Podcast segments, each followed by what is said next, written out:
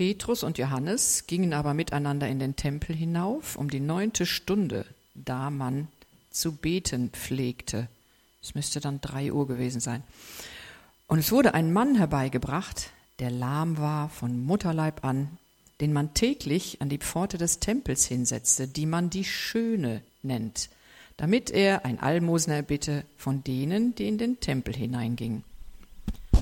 Als dieser Petrus und Johannes sah, die in den Tempel hineingehen wollten, bat er sie um ein Almosen. Und Petrus blickte ihn zusammen mit Johannes an und sprach zu ihm, Sieh uns an. Er aber achtete auf sie in der Erwartung, etwas von ihnen zu empfangen. Da sprach Petrus, Silber und Gold habe ich nicht. Was ich aber habe, das gebe ich dir. Im Namen Jesu Christi, des Nazoräers, mhm. steh auf und geh umher. Und er ergriff ihn bei der rechten Hand und richtete ihn auf. Da wurden sogleich seine Füße und seine Knöchel fest, und er sprang auf und konnte stehen. Er lief umher und trat mit ihnen in den Tempel, ging umher und sprang und lobte Gott. Halleluja. Und alles Volk sah, wie er umherging und Gott lobte. Und sie erkannten auch, dass er derjenige war, der um des Almosenwillens in der schönen Pforte des Tempels gesessen hatte. Und sie wurden mit Verwunderung und Erstaunen erfüllt über das, was ihm geschehen war. Da sich aber der geheilte Lahme zu Petrus und Johannes hielt, lief alles Volk voll Erstaunen bei ihnen zusammen in der sogenannten Halle Salomos. Dankeschön. Ich möchte gerne beten.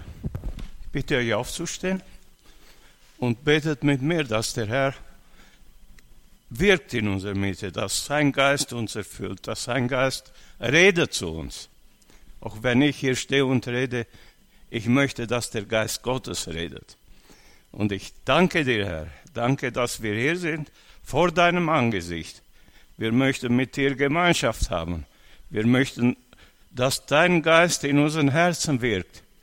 Ich, wir möchten, dass dein Wort Auswirkungen hat auf unser Leben, dass du uns gestaltest, dass du uns vorbereitest für dein Kommen, denn du wirst bald kommen. Ich preise deinen Namen, segne jeden einzelnen von uns. Jeder, der hier ist, soll von dir gesegnet werden. Das bitte ich im Namen Jesu. Amen. Bitte nimm Platz. Ähm, erstmal ein Dank an Annegret. Ich denke, auch die Lieder, die wir so gesungen haben, aber auch die Gebete, die ich so gehört habe, die gingen fast alle in die Richtung. Wir möchten, dass der Herr wirkt. Wir möchten, dass der Herr uns Gebetserhörung schenkt. Wir möchten, dass unsere Kranken, die wir, für die wir einstehen, dass die geheilt werden, ja? Dass der starke Arm unseres Gottes sich bewegt und in unserer Mitte oder durch unsere Gebete Wunder wirkt. Das ist unser Verlangen. Amen. Halleluja. Also, da liegen wir richtig vor dem Herrn, denn das ist sein Wille. Er hat uns geboten, ihr sollt gehen und die Kranken heilen. Gut, ich bin jetzt nicht so weit, dass ich einen Kranken heilen kann. Und äh, ich kenne auch niemanden so in meinem Bekanntenkreis, der geht und sagt, hier bist du krank, im Namen Jesus steh auf. Äh, das ist mir noch nicht passiert.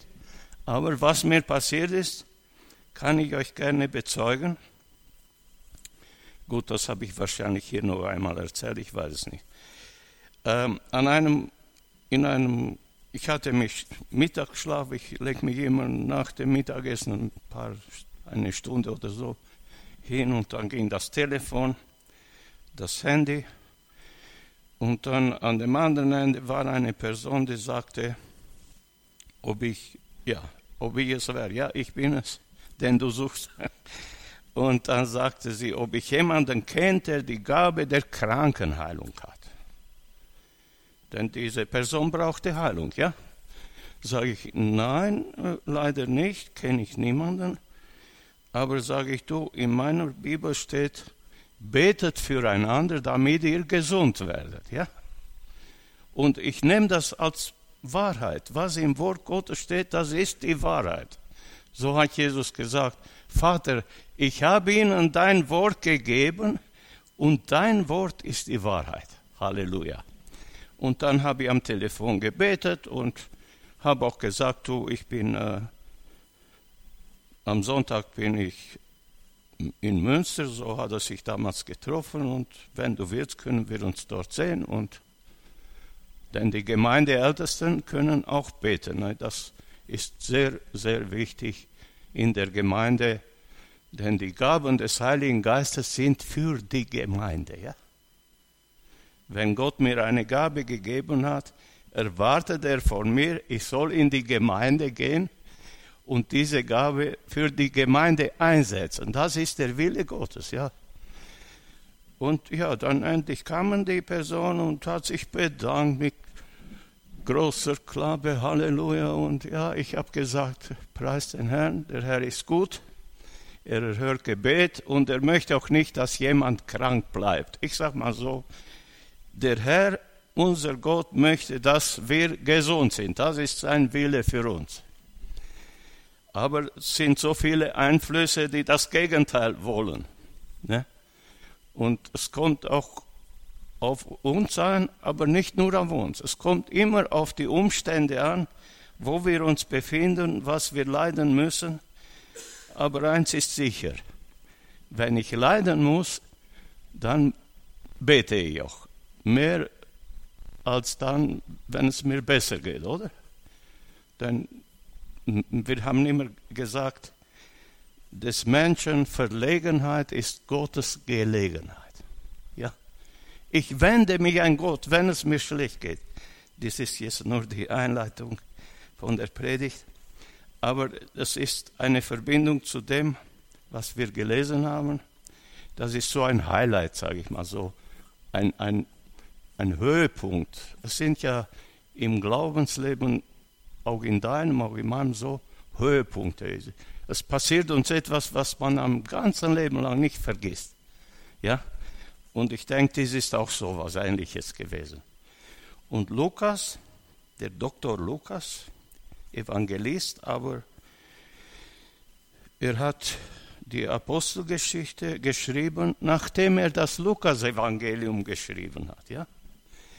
Er hat diesem, seinem Freund Theophilus gesagt, hör mal zu, ich habe alles chronologisch niedergeschrieben, ich habe genau recherchiert und alles korrekt berichtet, damit du weißt, was Jesus gelehrt hat und was er getan hat. Ja? Ich kann vieles den Leuten erzählen, aber wenn da nichts folgt an, an äh, dass ich nicht in die Richtung was tue, das bleibt dann reine Theorie. Ne? Und das ist nicht genug. Da frage ich dich heute ganz in Demut, wie ist, weit ist dein Glaube? Hast du schon versucht und hast den Herrn um etwas Bestimmtes gebetet und dann war der Herr da, ja? Dann war die Freude auch groß. Oder hast du nur gewusst in deinem Inneren, ja, der Herr kann ja heilen ne? und er kann helfen, aber du hast es noch nie in Anspruch genommen. Dann möchte ich dir den guten Rat geben, ab heute, der Herr sagt, prüfet mich, ja, prüfet mich, ob es sich lohnt, lohnt es sich, dass wir uns an den Herrn wenden oder lohnt es sich nicht. Und das ist der Wille Gottes für uns. Und so haben diese Apostel das gemacht. Aber jetzt zurück zu Lukas. Lukas hatte das Evangelium fertig geschrieben und dann war ja alles gut. Ne? Und dann äh, bestimmt hat er einen Impuls gehabt von Gott oder er soll weiterschreiben. Noch ein Buch. Das Buch Evangelium nach Lukas war geschrieben und dann ja, war der Impuls da, er soll noch ein Buch. Und dieses zweite Buch war die Apostelgeschichte. Eigentlich heißt sie ganz genau genommen das Buch der Taten der Apostel. Ja, das ist der richtige Begriff. Apostelgeschichte ist so ein bisschen, wie wenn man sagt, ich erzähle dir jetzt eine Geschichte. Aber Apostelgeschichte, der, der richtige Begriff ist das Buch der Taten der Apostel. Und chronologisch gesehen hat er diese Tat der Apostel, die wir, von der wir hier gehört haben, gleich, also im Kapitel 3. Und was war im Kapitel 2? Kann mir jemand sagen, was war da geschehen? Apostelgeschichte 2. Aha, das war ein Erlebnis, was bis dann unbekannt war. Niemand wusste, von Pfingsten hat niemand was gehört. Und der Herr hat ihnen gesagt, nachdem er aufgefahren war, ihr sollt hier bleiben, bis dass ihr erfüllt werdet mit der Kraft des Heiligen Geistes. Und nachher sollt ihr dann losgehen und sollt anfangen in Jerusalem, in Samaria und bis ans Ende der Welt sollt ihr gehen und das Evangelium predigen. Ich weiß nicht, ob die Apostel das, sie haben es verstanden, ne? aber im Laufe der Jahrhunderte hat das auch nachgelassen. Vielleicht, viele haben gedacht, es gibt ja so viele Traktate jetzt und Bücher und es, es reicht ja, ne? brauchen wir nicht gehen. Und ich bin der Meinung, dass das heute auch noch gültig ist, dass der, dass der Herr von dir und von mir erwartet, dass du losgehst und das Evangelium weitersagst. Ja? Vielleicht sagst du, wer fragt mich, wer hört auf mich? Ne? Ich, ich bin doch kein Pastor oder. Und äh, ich hatte im Sommer war ich im Garten da, ich machte was da im Garten und dann sagte die Frau, die äh, der Franke da, mein Nachbar, der hat eine Freundin, die kommt immer dahin. Und die schrieben sagten, Johann, du bist ja so ein bisschen naturverbunden. Die hatte eine Verletzung am Bein, das hatte sich so entzündet und ja, die Ratlosigkeit war groß. Und dann bin ich hinübergegangen und ja, kennst du kein Mittelchen hier, das ist so entzündet. Und ja, sage ich, du, ich habe da zu Hause dieses äh, Aloe Vera, habe ich da. Und ich schneid so ein Blatt ab und mach das in zwei und das tust du auf die Wunde. Das könnte ja helfen. Ne? Aber sage ich, wenn du möchtest, ich kann auch für dich beten. So ganz nebenbei gesagt, das Blatt auf die Wunde, aber wenn du möchtest, ich kann auch für dich beten ja, erstmal große Augen gemacht. Das war die Überraschung. die Überraschung und dann, äh, ja doch, wir sollen das machen. Dann haben wir uns die Hände gereicht, der Freund und die Freundin und ich. Wir haben mit einfachen Worten gebetet, der Herr. Und ich habe auch gesagt, es ist auch wichtig, es steht geschrieben, es wird mit den Kranken besser werden. Ne? Es kann sein, dass das nicht auf Knopfdruck alles weggeht. Es wird besser werden. Und es ist auch wichtig, dass deine, dein Zustand dein wiederhergestellt wird. Denn oft sind solche Entzündungen im Körper können nicht heilen, weil der seelische Zustand verrückt spielt. Ne? Ja, dann war es auch fertig und den anderen Tag kam sie und da sagte sie, ach Johann, wie gut und ich hab, so habe ich mich gefreut und ich hatte ihm, ja gut, ist, der Herr ist gut, sage ich, Gott ist gut. Er erwartet nur, dass wir uns an ihn wenden. Dieser Mann, der, der Bettler da am, an der, steht an der schönen Pforte des Tempels. Da war sein Platz sein Bettelplatz. Und hier steht geschrieben, er wurde herbeigeholt jeden Tag und vor die Tür gestellt. Er soll betteln.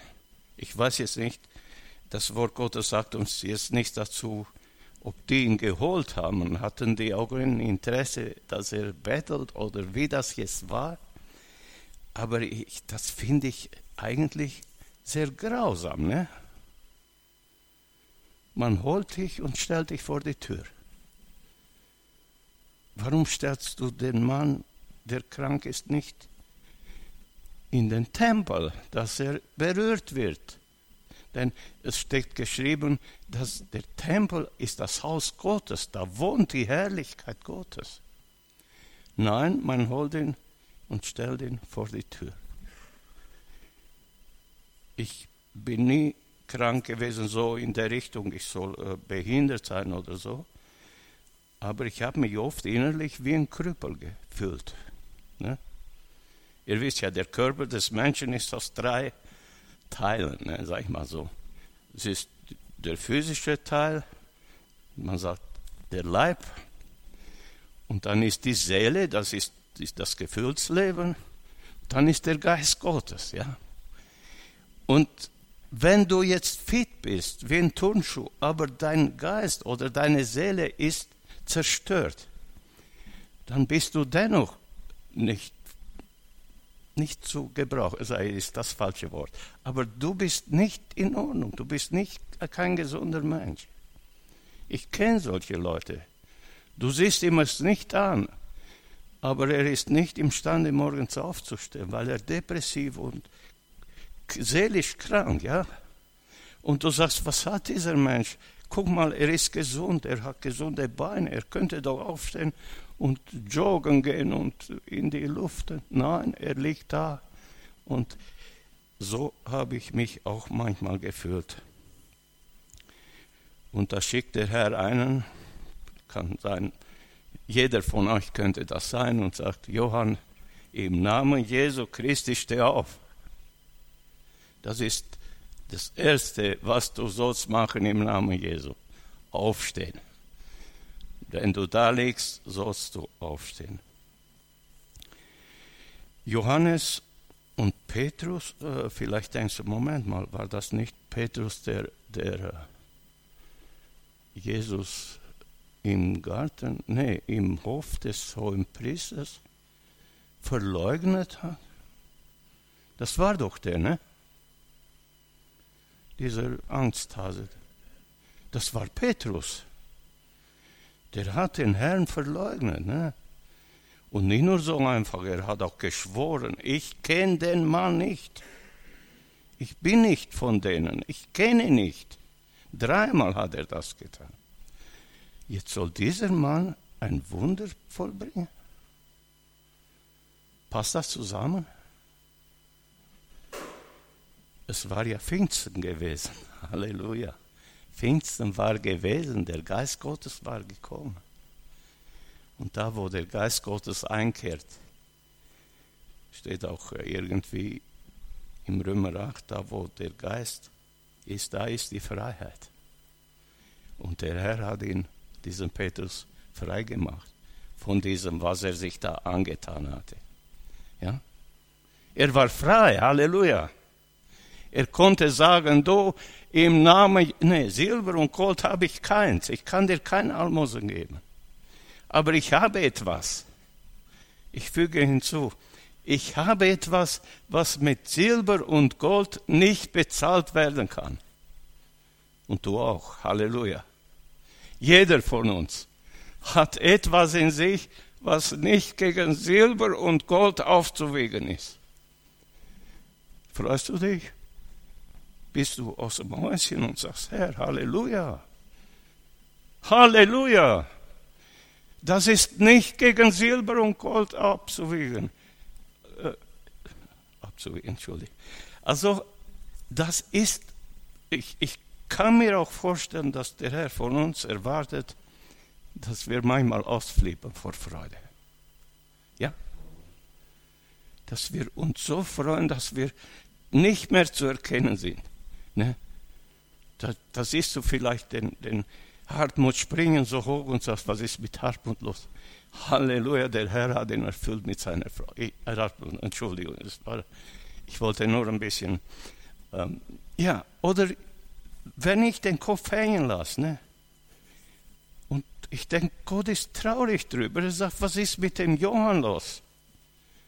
Der freut sich ja gar nicht mehr. Wo ist die Freude? Wo ist die Begeisterung? Wir haben so einen großen Herrn, Halleluja. Wir haben in, in äh, Münster den Doktor oder Professor Kellner gehabt, der hat auf der Leinwand gezeigt, wie groß unser Gott ist. Er hat das Sonnensystem gezeigt und dass es noch andere Milliarden von Sternen gibt. Und das hält Gott alles in seiner Kraft. Steht, der Herr trägt das Universum in der Kraft seines Wortes. Halleluja. Und ich habe so einen großen Gott. Und er weiß, der Johann hat ein Wehwehchen am Knie. Der große Gott, der über alle Sterne und kennt alles. Und er weiß sogar, dass der Johann ein Wehwehchen hat am Knie. Oder für wen haben wir gebetet? Für Wilfried, ja? Der Herr weiß es schon. Und er erwartet auch von uns, dass wir zu ihm kommen, ja. Er erwartet von uns. Und Petrus hat das angewandt und deswegen diese Story, die ist für uns heute als Ermutigung, ja. Als Ermutigung. Ich habe hier auch gehört, jemand hat, ich will jetzt keinen Namen nennen, jemand hat gepredigt hier über Krankenheilung und hat gesagt, das kann jeder von uns. Ich jeder von uns kann für Kranke beten, das stimmt. Aber Wunder zu tun im Namen Jesu, Krankenheilung, diese Gabe, der kann, kann nicht jeder. Ich behaupte das, wenn man 1 Korinther 13 liest, da steht, der Herr hat einigen gegeben, die Gabe, Kranken zu heilen. Nicht allen. Und der Herr verteilt die Gaben nach dem, wie er es auch richtig hält. Das, ich kann sein, es könnte sein, dass Gott sagt, wenn ich dem Johann diese Gabe gebe, wird er hochnäsig und fällt aus dem Glauben. Könnte auch sein. Da muss er mir sie auch nicht geben. Weil ich kenne viele, oder habe ich von vielen gehört oder gelesen, dass sie, äh, ob es jetzt Katrin Pohlmann war oder Jimmy Swegert oder ganz viele, sind über diese Gabe gestolpert. Und Paulus sagt selber, damit ich mich nicht erheben kann, hat Gott mir einen Stachel gegeben. Ne? Dass ich manchmal da liege. Äh, nein, du bist immer noch der Mann oder die, der Hilfe braucht, auch wenn du diese Gabe hast. Ne? Will dir bloß nicht sein. Ja, und so war es geschehen, dass diese zwei Apostel, sie gingen ganz normal zum Gebet. Das ist auch ein Zeichen, oder? Um die neunte Stunde. Also die biblische Stunde, die neunte Stunde ist Nachmittag. Ne? Zwölf Stunden hat der Tag von sechs bis sechs. Und die neunte Stunde, ja, das war am Nachmittag würde jeder sagen, du, Moment mal, was weiß ich, Sturm der Liebe oder was für eine Sendung fängt jetzt an, hole ich mir zwei Bierchen und lasse ich den Tag so abklingen. Nein, sie gingen zum Gebet. Ja. Wenn ich dann frage, warum kann ich nicht auch so ein Wunder tun? Ich denke, dann hätte ich viele Fans, oder? Stell dir vor, ich gehe ich geh auf der Straße, sehe da einen Blinden und ich sage, im Namen Jesu sei sehend. Warum kann ich das nicht? Warum kannst du das nicht? Jeder kann sich selber fragen. Warum funktioniert das nicht? Und die Antwort ist ja, liegt auf der Hand, oder? Es steht geschrieben, dass Jesus konnte jede Krankheit heilen. Die, da war jemand, so ein Kind zum Heilen und die Jünger haben und es war nichts passiert und da kam der Herr und Herr, warum konnten deine Jünger das nicht tun? Und er sagt, nein, das konnte sie nicht. Und er sagt, ihr Ungläubigen, wie lange soll ich noch bei euch sein? Ja? Nee, die konnten das nicht tun.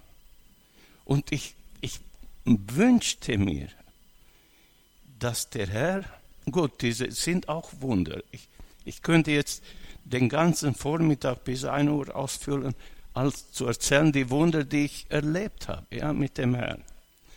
Aber es sind immer noch nicht die Wunder, die äh, Heilungswunder. Ja, das ist eine andere Kategorie, das ist eine ganz andere Ebene.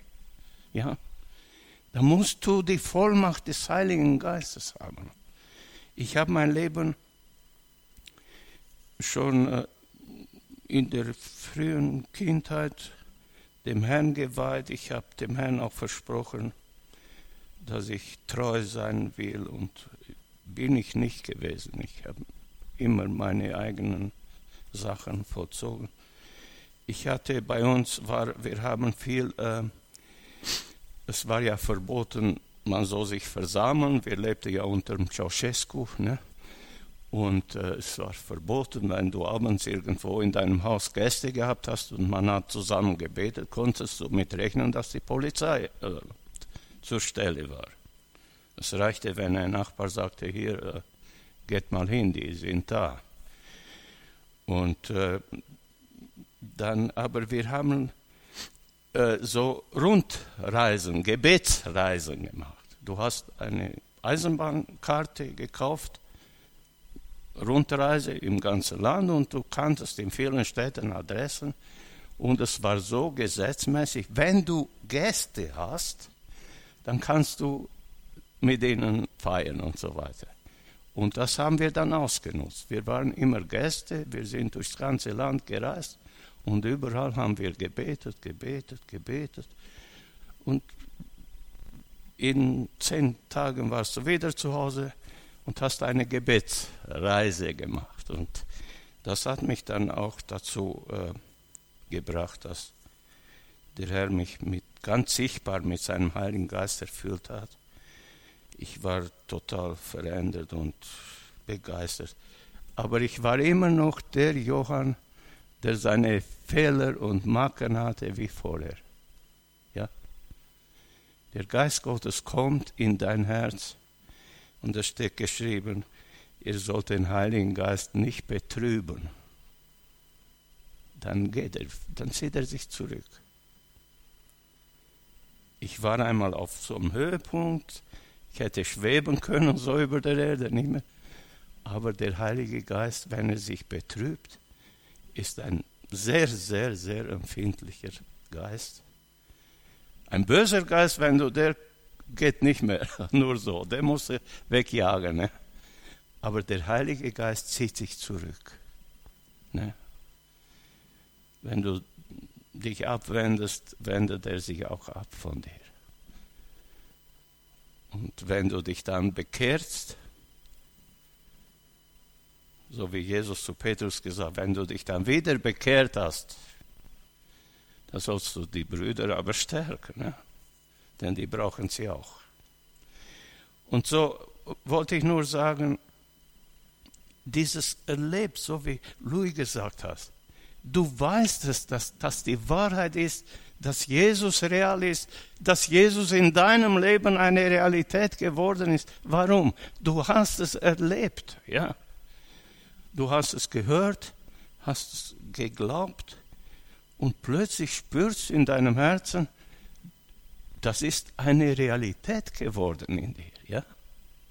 Wie ein, ein äh, habe ich gelesen, so ein, ein Russe hatte man ihn eingekastelt da und um des Glaubens willen.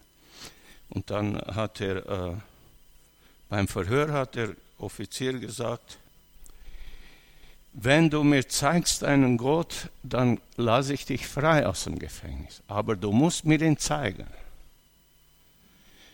Dann hat er gesagt, äh, können Sie mir zeigen, Herr Offizier, dass Sie heute Morgen gefrühstückt haben? Ja, das kann ich, sagte er. Guck hier, ich bin satt hier. Aber ich bin hier satt, sagt er. In meinem Herzen bin ich satt. Und das ist die Realität des Glaubens, ihr Lieben. Ich bin in meinem Herzen satt. Und ich möchte, dass der Herr jeden von uns segnet, ja. Dass, wenn Peter sagt, jetzt sollen wir klatschen, dass man nicht so lange wartet. dass man auch dem Herrn entgegenjauchzt, denn er ist es wert, er hat es getan. Ich wollte noch diesen Gedanken ein bisschen erweitern. Jesus konnte jede Krankheit heilen. Aber Jesus hat auch gebetet, Herr, ich möchte nicht, dass mein Wille geschieht, ich möchte dein Wille. Es war volle Hingabe an den Herrn. Ja? Ohne Rest. Und er sagt, der Sohn Gottes macht nur das, was der Vater ihm aufgetragen hat. Nicht mehr und nicht weniger. Ich sehne mich nach, ich sehne mich, ich sage es einfach so, ich sehne mich nach dieser Vollmacht im Heiligen Geist. Ne? Der Herr hat auch zu fremd, äh, äh, wildfremden Menschen gesagt, sie sollen mir sagen, ich soll das Evangelium verkündigen. Wahrscheinlich bin ich damals zu lau gewesen, zu, zu, un, zu faul, oder wie soll man sagen. Und der Herr hat Leute geschickt, Du, du sollst das Evangelium verkündigen. Hör auf hier mit anderen Sachen. Ja? Und das passiert bestimmt auch bei euch. Denn jeder von uns hat einen Moment gehabt in seinem Leben, wo er hat gesagt, Herr, ich will, du sollst von heute an mein Herr sein. Ja? Und das erwartet der Herr auch von dir und er steht bereit zu segnen. Er steht bereit zu segnen. Der Herr hat einen Gefallen an dem, es gibt ja auch so ein Lied, er gibt seinen Kindern gute Gaben. Ne? Er ist ein Vater, der seinen Kindern gute Gaben gibt. Halleluja. Und beim Herrn ist nichts unmöglich. Er kann aus dir und aus mir ein lebendiges und feuriges Kind Gottes machen. Gib dich ihm hin. Sag, Herr, ich gebe mich dir hin. Kannst du jetzt tun, heute tun. Die Gemeindeältesten stehen da. Sie möchten das tun mit dir. Sagt so, oh, heute sind so wenig, sind genug hier. Ja? Wir sind zu wenig, zu wenig. Ich habe erlebt, dass der Herr Wunder getan hat, wo wir mit drei, vier Mann waren am Beten da. Wir sind nicht zu wenig. Aber wenn du denkst, äh, bei mir ist etwas eingeschlafen, ich habe mich jetzt irgendwann vor 15 Jahren oder 20 Jahren bekehrt, aber wo ist dieser Eifer, wo ist dieses Feuer? Und ich denke, wenn der Herr kommt und so eine schlafende Braut findet, wird er sagen, nee, du, die gefällt mir gar nicht. Die, nee, will er nicht. Die Braut, die muss sein Ebenbild widerstrahlen. Amen. Die ist so sauber, so rein, so aufgeschmückt. Wenn der Herr sie anguckt, sagt er, das ist mein Ebenbild. Sie trägt mein Bild. Die will ich haben. Das ist die, die Wiederkunft des Herrn, ihr Lieben.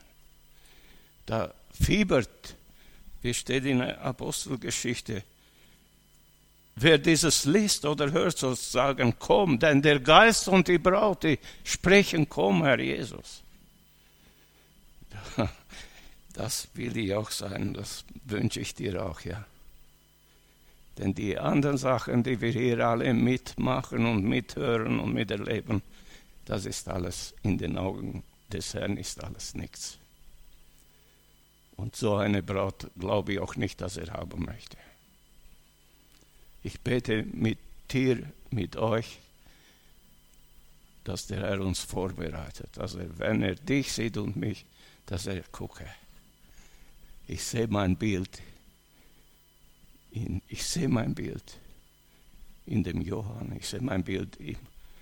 Ich möchte euch alle mit Namen nennen jetzt, aber das wäre zu viel. Lasst uns aufstehen. Und eine Zeit des Gebetes. Und ich, ich sehne mich danach, dass Leute herauskommen aus sich und sagen, Herr, ich bin heute bereit, neu anzufangen mit dir. Halleluja.